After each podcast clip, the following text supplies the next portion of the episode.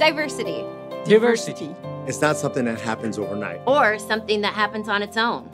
So when Intel announced plans in 2015 to achieve full representation, full representation, full representation of underrepresented minorities and women in our US workforce by 2020, we did what we do best. We evaluated the data. We rolled up our sleeves. And we got to work. We got to work. We, we got, got, to, work. work.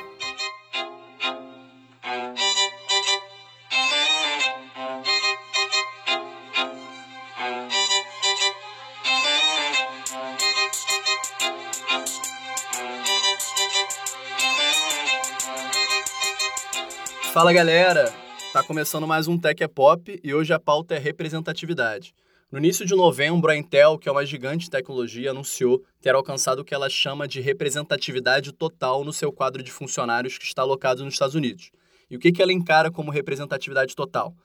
Para entender essa fórmula, o que, que ela fez? Ela entendeu que a média de funcionários no seu quadro de trabalho norte-americano reflete a média percentual de mulheres e outras minorias étnicas no curso superior nos Estados Unidos. O que isso significa?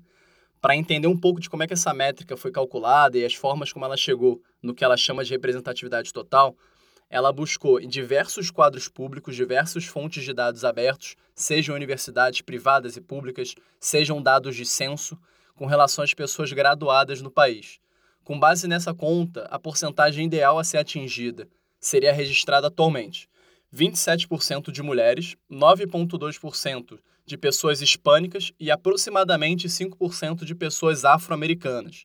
Essa é a quantidade percentual de pessoas que estão nesses grupos sociais que têm uma graduação, que têm um ensino superior nos Estados Unidos. E são números alarmantes.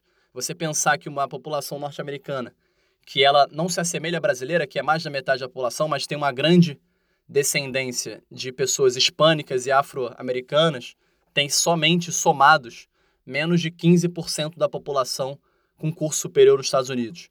Isso é de ligar o alerta e a gente entender como é que é necessário políticas públicas de inclusão desses grupos minoritários. Mas vamos seguir. Apesar da parcela ser pequena, o movimento faz parte de uma nova estratégia adotada pela empresa que optou por estabelecer uma série de ações mais modestas. Muito mais prático ela entender o que, que dá para fazer de curto prazo, o que, que é factível e nem trabalhar com coisas utópicas, tipo Vamos colocar a mão na massa, vamos tentar integrar esses grupos e depois que a gente integrar minimamente eles, como é que a gente expande e faz uma captação mais efetiva dos grupos minoritários.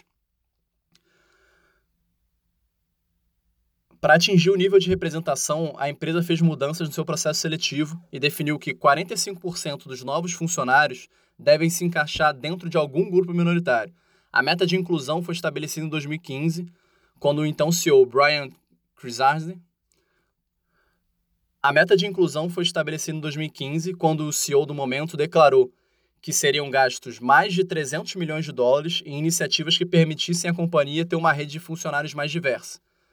Um fato legal disso é que a empresa chegou a esse resultado com dois anos de antecedência do prazo que ela mesma estipulou para si. E a gente espera que, a partir do movimento da Intel, outras gigantes de tecnologia que se gabam de ter um quadro plural, de, de ter soluções de pluralidade em outros países do mundo, consigam, na sua casa, nos Estados Unidos, um quadro que de fato reflita a situação norte-americana e que consiga, a partir de políticas afirmativas, incluir grupos minoritários no seu quadro de funcionários. Esse foi mais um Tech é Pop. Valeu, pessoal. Não deixe de seguir a gente e até terça. Tchau, tchau.